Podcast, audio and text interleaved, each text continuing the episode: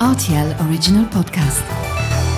Bonjour à tous et bienvenue dans notre premier épisode de la Bulle Imo. Aujourd'hui, j'accueille trois experts du secteur de l'immobilier. On a donc Julien Licheron de l'Observatoire de l'Habitat à nos côtés. Bonjour Julien. Bonjour. Pierre Clément, PDG de Nexvia. Bonjour Gaël. Et Sofiane Sadi, PDG d'Atom Group. Bonjour Gaël. Tout va bien avec la prononciation? Parfait. Ok. Écoutez, comme les chiffres du deuxième trimestre 2021 sont tombés récemment, je vous propose qu'on entre dans le vif du sujet. Julien, que pouvez-vous nous dire à ce sujet? Il y a des tendances à souligner? Alors, on, est dans le prolongement des, tendances précédentes. Hein. On se situe dans le droit fil de ce qu'on avait au, trimestre précédent. On a néanmoins un petit ralentissement dans la hausse des prix, qui reste euh, très importante malgré tout, puisqu'on a 13,6% d'augmentation sur un an des prix de l'immobilier. Euh, donc, on est encore euh, sur des niveaux de prix qui restent très fortement en augmentation.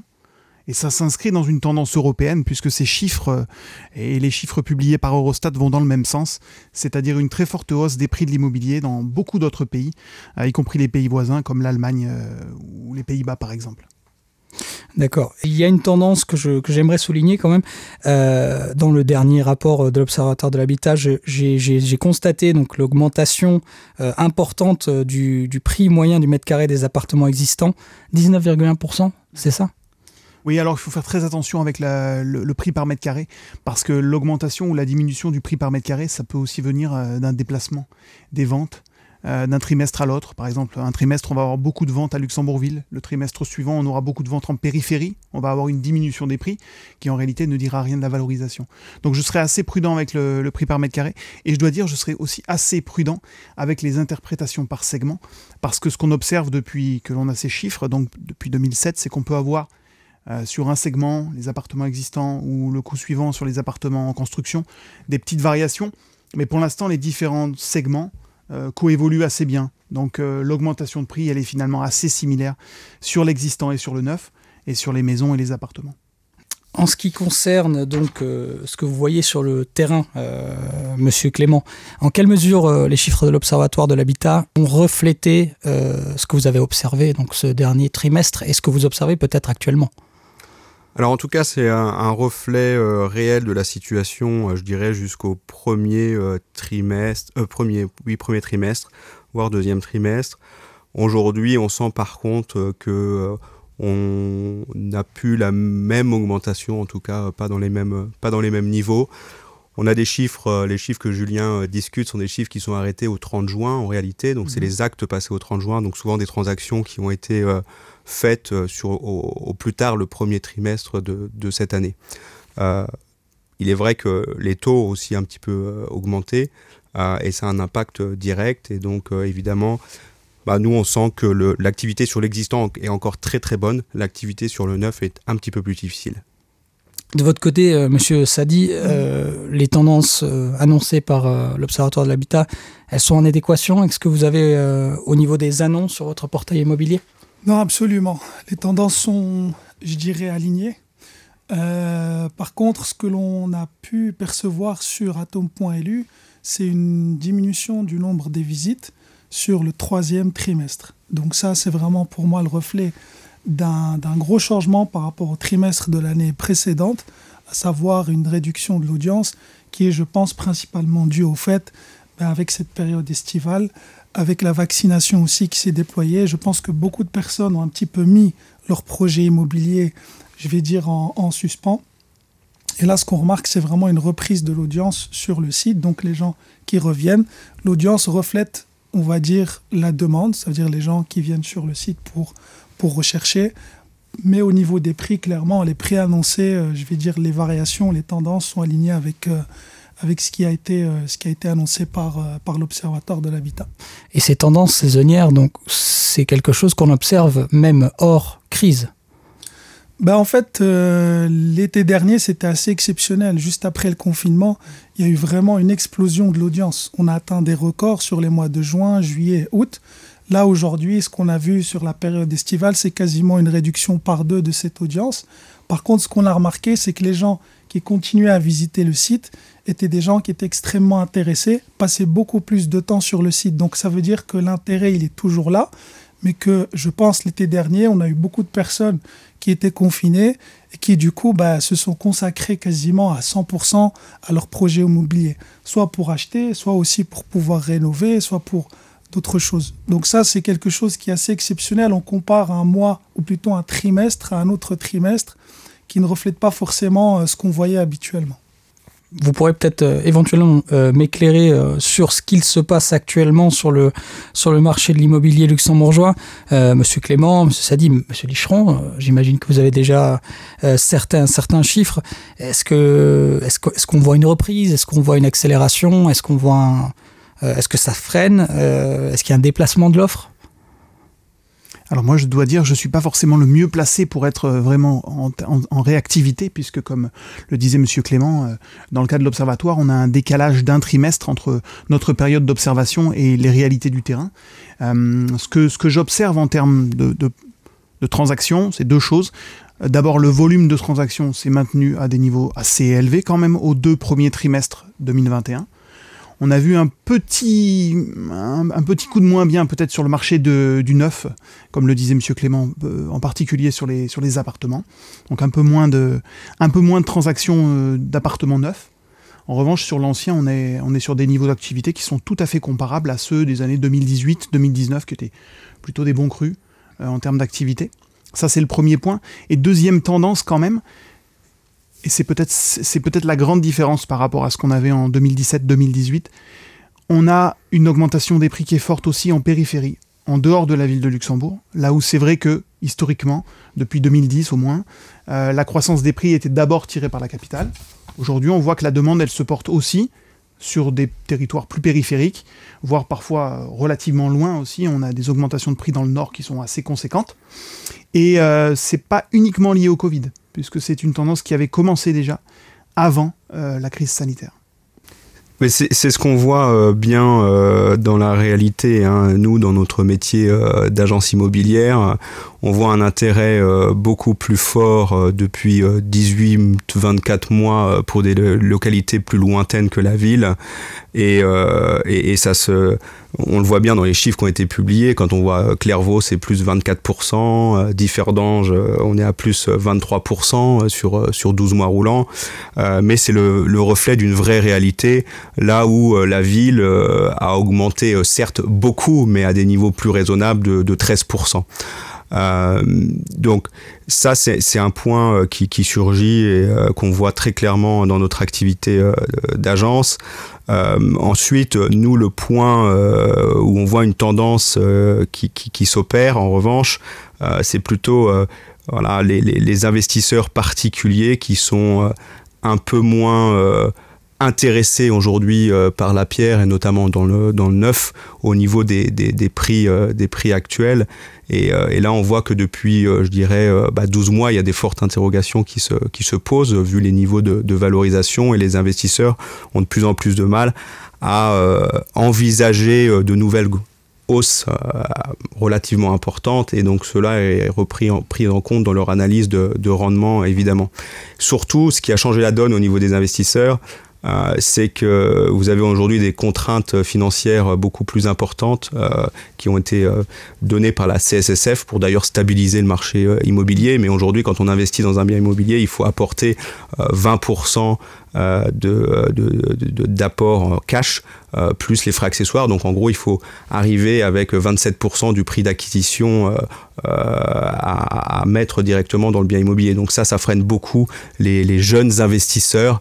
Et donc aujourd'hui, on se retrouve davantage avec bah, des investisseurs plus historiques, qui ont déjà une manne financière plus importante et beaucoup plus, je dirais, luxembourgeoise, qui a une, une pierre naturelle dans le ventre.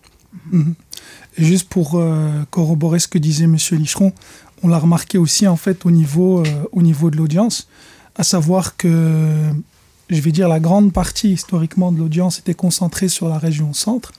Et si on compare 2021 en fait à 2020, on remarque qu'il y a eu aussi un, un léger report de cette audience sur les régions est et ouest, et surtout la région ouest où on a eu une augmentation de 10 en fait, l'audience est passée de 10% à quasiment 12%, donc c'est deux points de base de plus. Et pareil pour la région Est, on est passé de 9 à 10,5, 11%.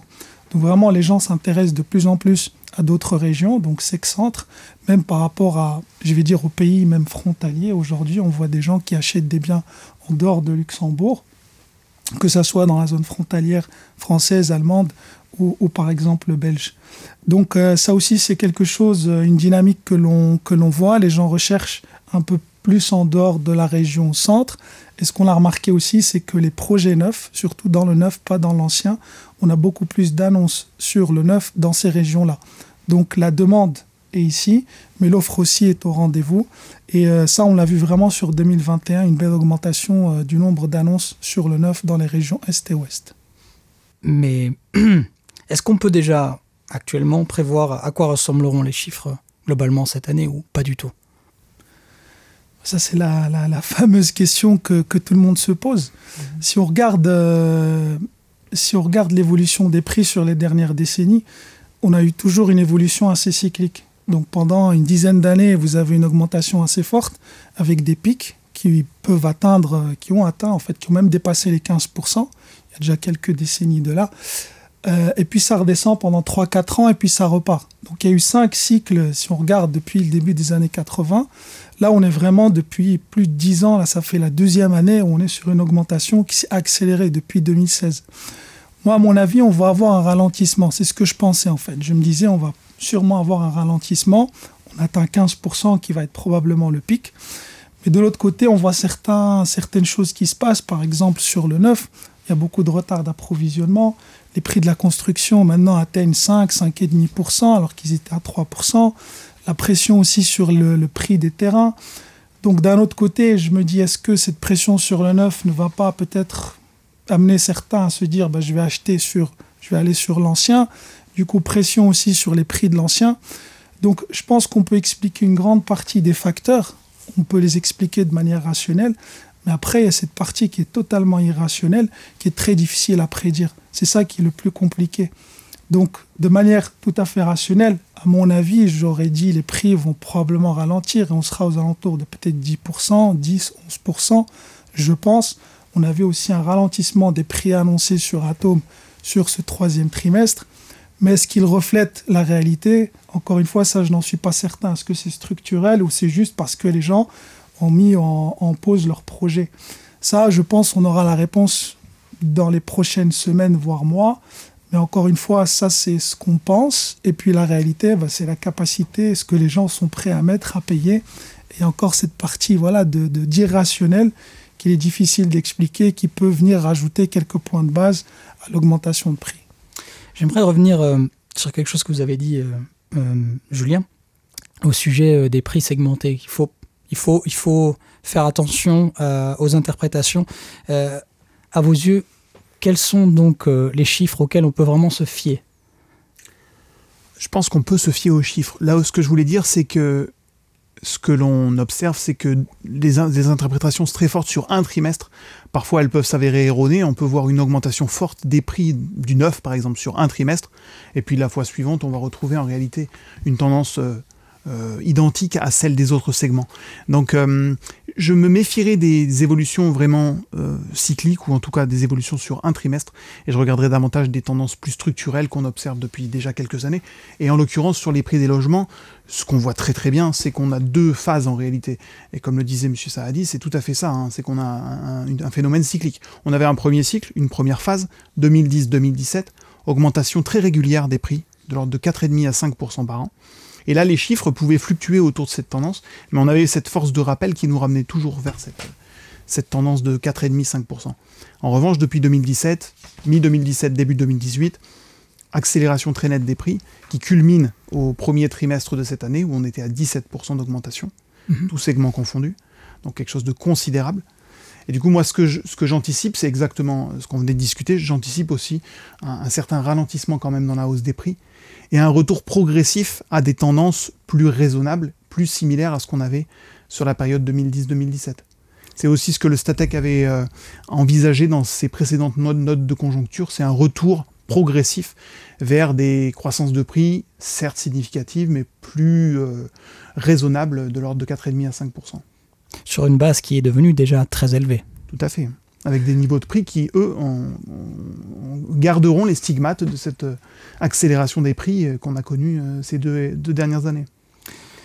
Et c'est pour ça que moi je serais aussi un petit peu plus euh, mesuré euh, sur euh, l'augmentation future des prix. On est déjà à des niveaux très élevés et dans les faits, dans la pratique, moi je peux vous, je peux vous dire en tout cas que les dossiers d'acquisition sont un peu plus compliqués évidemment vu le niveau de, de, financement qu'il faut mettre qu'il faut mettre en face et comme je disais il y a un certain désintérêt en tout cas d'une certaine partie des investisseurs euh, privés pour le moment, euh, qui je pense va euh, créer un déport vers les, propriétaires occupants. Donc ces appartements qui ne seront pas vendus à des investisseurs, si en tout cas ils ne voient plus moins l'intérêt d'investir aujourd'hui dans l'immobilier euh, locatif, eh ben, ces ventes devront être faites euh, sur des, propriétaires occupants qui achetaient historiquement davantage de l'existant puisqu'ils voulaient se loger directement et ne pas avoir à attendre deux, ans, deux ans et demi leur, leur nouveau logement.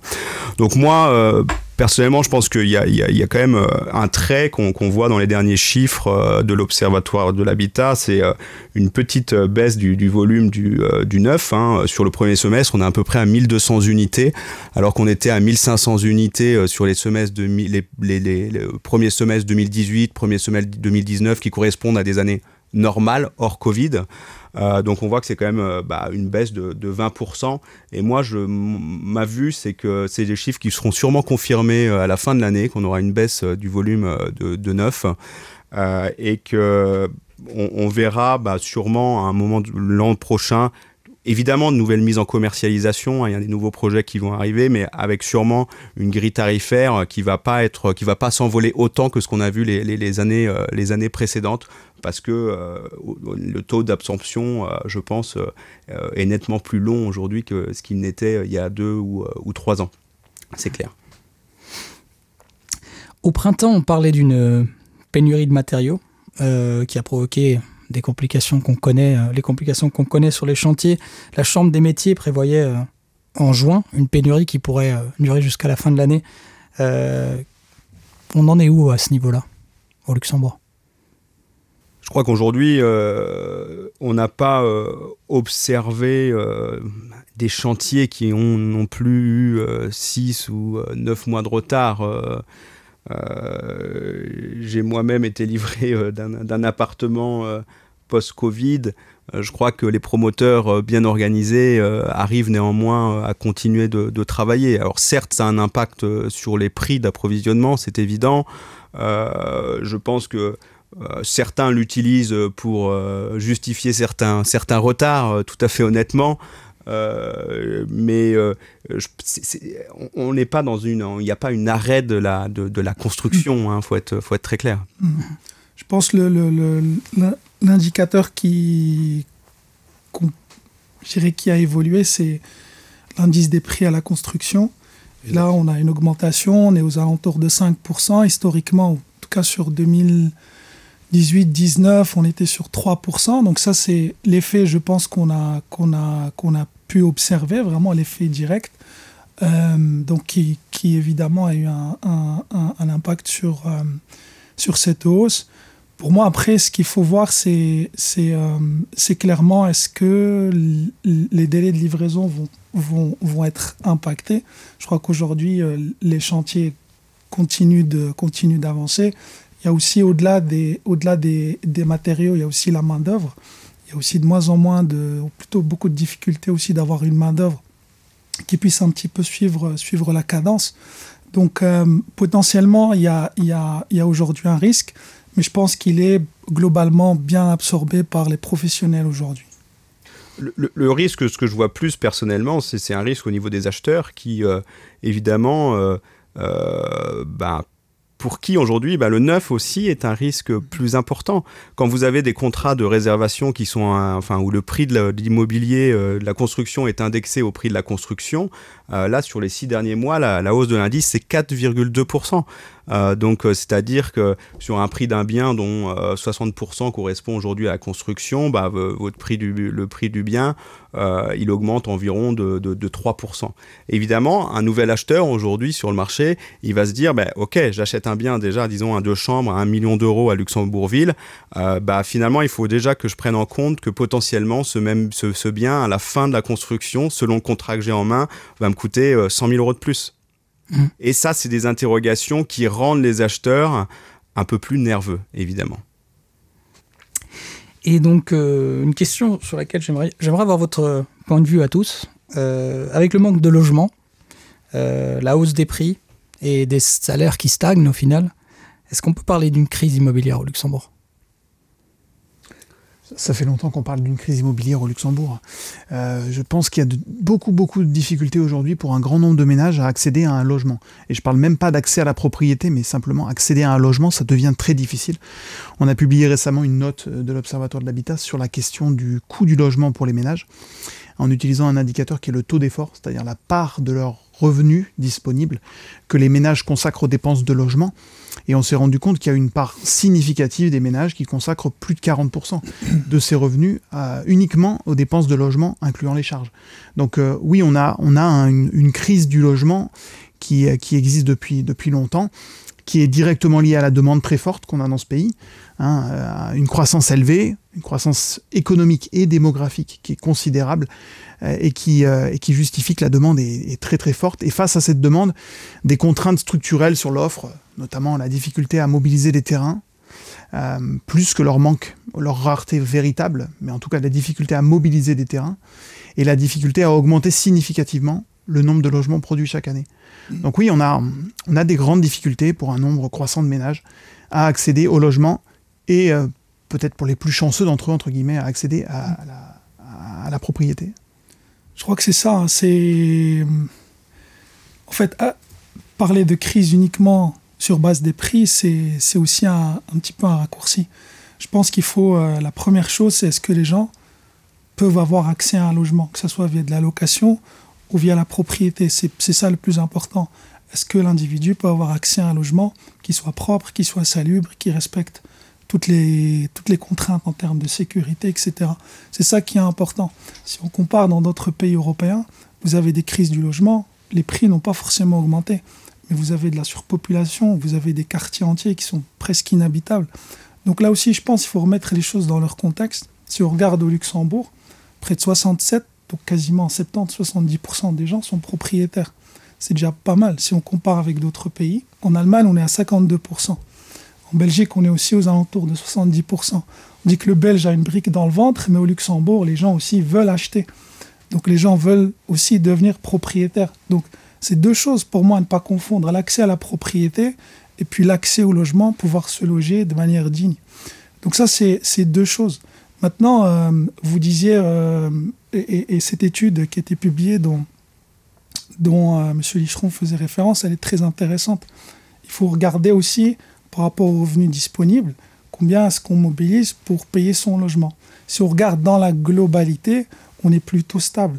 Maintenant, après, si on zoome un petit peu, bah, quelle est la, part, on va dire, qui correspond aux gens qui sont plus en difficulté, ce sont vraiment en fait les locataires. C'est eux qui sont le plus en difficulté. Si on regarde les propriétaires, ils sont capables d'absorber cette hausse. Pourquoi? Parce que les taux d'intérêt ont baissé, la capacité d'emprunt a augmenté sur les dix dernières années de près de 30, 30 à 40 donc on peut emprunter beaucoup plus par rapport à il y a quelques années. Je pense aussi que les salaires ont augmenté, avec une main-d'œuvre très qualifiée qui vient au Luxembourg. Donc Luxembourg est aussi un petit peu victime de son succès, très attractif, surtout dans le secteur tertiaire. Donc on a une demande qui est en hausse, des gens qui viennent au Luxembourg qui ont un pouvoir d'achat relativement élevé et qui voient aussi l'accès au logement non pas comme l'accès à, entre guillemets, je généralise un peu, mais l'accès à un foyer, comme nos parents, on acheté une maison, c'était notre foyer. Ici, le logement est vu comme un investissement. Quelle est la plus-value que je vais pouvoir faire? Donc au lieu peut-être d'investir mon argent dans des marchés boursiers ou autres, ben, j'ai un, un, marché qui fait plus 15% par an, ben, je vais investir. Donc euh, ça, c'est un petit peu la logique qui va aussi être derrière ce déséquilibre entre l'offre et la, et la demande. Donc parler de crise, je pense qu'il y a des difficultés, il y a des challenges pour accéder à la propriété, Mais il faut aussi remettre les choses dans, leur, contexte et comparer aussi avec d'autres euh, d'autres pays. Le Luxembourg s'en sort plutôt bien sur un certain nombre de, je vais dire, sur un certain nombre de chantiers. Euh, en venant ici au studio, bah, il y a pas mal de résidences qui sont en construction. Il y en a quatre juste à côté de chez vous. C'est plusieurs centaines de logements. En face aussi. Donc c'est pas mal. Ça, ça construit. L'offre de logement, elle est en progression. Mais c'est pas du jour au lendemain qu'on va pouvoir libérer des terrains. Effectivement, il y en a beaucoup qui sont détenus par des propriétaires privés. Mais moi, si je suis propriétaire privé, si mon terrain prend 10-15% de valeur, quel est mon intérêt à le vendre? Et où est-ce que je vais placer cet argent où je vais avoir un rendement de 10-15% C'est très, très, très compliqué. En fait, la difficulté, c'est d'agir sur des facteurs qui vont eux-mêmes agir sur des leviers, qui vont eux-mêmes agir sur l'offre et la demande. Et on n'est même pas sûr que ça puisse marcher. Donc, euh, mettre en place un impôt foncier, peut-être, peut-être pas. Les logements qui sont vides, est-ce qu'il y en a des milliers? Je n'en suis pas certain. Je pense, je pense pas. Si on regarde le nombre de ménages et le nombre de logements, c'est pas comme s'il y avait 600 000 logements et 250 000 ménages à côté. Donc c'est plutôt proche globalement, nombre de logements disponibles le nombre de ménages. Donc parlerai pas de crise, je parlerai de difficulté parce que le jour où les prix ne vont pas augmenter, imaginons plutôt si les prix augmentent de 5%, est-ce que vous allez avoir le même discours? Est-ce que vous allez parler de crise? Ah, c'était une question. Ça, c'est, moi, je pense pas. Le terme crise va peut-être disparaître de la discussion. Si ça augmente de 5%, est-ce qu'on va toujours parler de crise du logement? Parce que au final, quelle est la vraie problématique? Est-ce que c'est uniquement les prix ou est-ce que c'est autre chose? Donc ça, c'est... Et si c'est autre chose, je pense que c'est plus l'accès au logement pour une certaine catégorie de la population qui n'a plus les moyens de se payer un logement, que ce soit un loyer ou que ce soit euh, un crédit, tout simplement. Pierre, vous avez euh, un point de vue? Bah, je, pense que quand même le niveau actuel des prix euh, ferme la porte euh, à certaines personnes et ferme la porte euh, aux nouveaux arrivants à la propriété, il est clair. Donc il faut leur proposer des, solutions. Donc il y a de toute façon le marché de la location classique qui continue de croître hein, depuis, depuis des années et les gens qui ne peuvent pas se permettre d'acheter bah, loueront leur logement. Au-delà de ça, il y a le marché public, logement abordable, qui, tend à être développé euh, par le, gouvernement et je pense que c'est une excellente chose pour que l'attractivité euh, du pays soit toujours euh, présente pour que de nouveaux arrivants viennent puisque c'est le modèle économique du, du Luxembourg. Donc, euh, euh, je crois pas que on est dans une tendance qui est relativement assez globale. Hein. Tous les prix de l'immobilier ont augmenté partout, euh, explosé, je dirais, sur les 12 derniers mois à peu près partout. vous pouvez prendre la dernière étude du BS qui parle des, de la, qui, qui, qui, fait une étude sur un index des bulles immobilières dans les villes européennes. Euh, la ville qu'ils identifient comme le plus à risque est Francfort, qui a sûrement des caractéristiques euh, assez similaires euh, à celles de, Luxembourg en termes d'augmentation de la population sur les dix dernières années, augmentation des prix sur les dix dernières années, typologie de biens construits assez luxueux, hotspot de l'investissement locatif. Donc on peut quand même se poser des questions. moi je crois en revanche que la demande interne des propriétaires occupants reste très forte euh, et que l'offre est en, est en réalité assez peu élastique et je crois peu qu'elle deviendra vite euh, très élastique. On a un impôt foncier euh, qui a été qui, devrait être introduit dans les 12 prochains mois. je pense que c'est sûrement une, une, bonne solution pour mettre à disposition des, des, des, des, terrains qui sont dans des excellente localisation, par exemple, à Luxembourgville, et qu'on construit sur ces terrains. On oublie hein, une chose, hein, on parle aussi euh, d'écologie, euh, de notre empreinte. Euh, pourquoi aller construire énormément de logements à 15 km de Luxembourg, alors qu'aujourd'hui, le poumon économique, c'est Luxembourg. La majorité des gens continuent à travailler à Luxembourgville vous avez des terrains extraordinaires juste à côté de vos locaux, Langfur qui, qui, qui présente une capacité de logement énorme, à Cessanges, les friches Michel Wurt, tout ça, quand on regarde le cumul, rien que des grands PAP, ah, c'est plus de 8000 logements à Luxembourg, donc il y a des choses extraordinaires à faire. donc euh, moi, je crois après que c'est surtout un équilibre un peu difficile mm. à gérer, pour être tout à fait euh, honnête, euh, parce que bah, personne n'a non plus un, intérêt à ce que les prix diminuent, puisque vous avez quand même énormément de gens qui, dans les, même sur la, dernière année, ont acheté à des prix en moyenne d'environ 9500 euros le mètre carré à, Luxembourg, à Luxembourg pays. Euh, donc les gens ont emprunté pour ce niveau-là, ils n'ont pas envie de voir la valeur de leurs biens descendre. Les banques sont extrêmement engagées à Luxembourg. Hein. les, banques, leur activité principale, c'est le crédit immobilier, euh, que ce soit d'ailleurs pour des privés ou pour des promoteurs. Donc personne euh, le gouvernement n'a pas non plus intérêt à ce que les prix baissent, mais il faut trouver un équilibre où, je pense, ça augmente de manière très raisonnable, euh, avec en face euh, une offre de logement location, location abordable, euh, qui soit en adéquation avec ce qu'on veut comme nouvelle population dans ce pays. Sinon, ça, ça, ne, ça, ne fonctionnera pas. Mhm. Vous avez quelque chose à ajouter, Julien? Non, je suis globalement en accord avec ce constat. Hein. Je pense aussi que, alors, je suis suffisamment âgé pour me rappeler qu'en 2015, on parlait déjà de crise, crise, du logement, même avec des taux de croissance des prix qui étaient plutôt de l'ordre de 5%. Euh, parce qu'en réalité, la situation, on la connaît depuis longtemps. Hein. C'est vraiment ce déficit d'offres euh, de logement qui, génère euh, ces difficultés sur ce marché du logement. C'est aussi le, manque de logements abordables. Historiquement, un, secteur du logement social qui est, très très limité. Hein.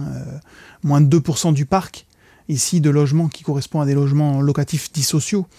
donc oui, on, a un certain nombre de difficultés qu'on connaît, qu'on est capable de d'identifier. Euh, mais comme, euh, comme ça a été très justement dit, Luxembourg est quelque part victime de son succès. Hein. C'est aussi le modèle de croissance luxembourgeois qui génère les mm. problèmes tant de mobilité que de, logement. Euh, donc c'est des problèmes qui quelque part sont le revers de la médaille de la bonne santé économique du Luxembourg. Très bien. Voilà, nous sommes arrivés au terme de notre émission.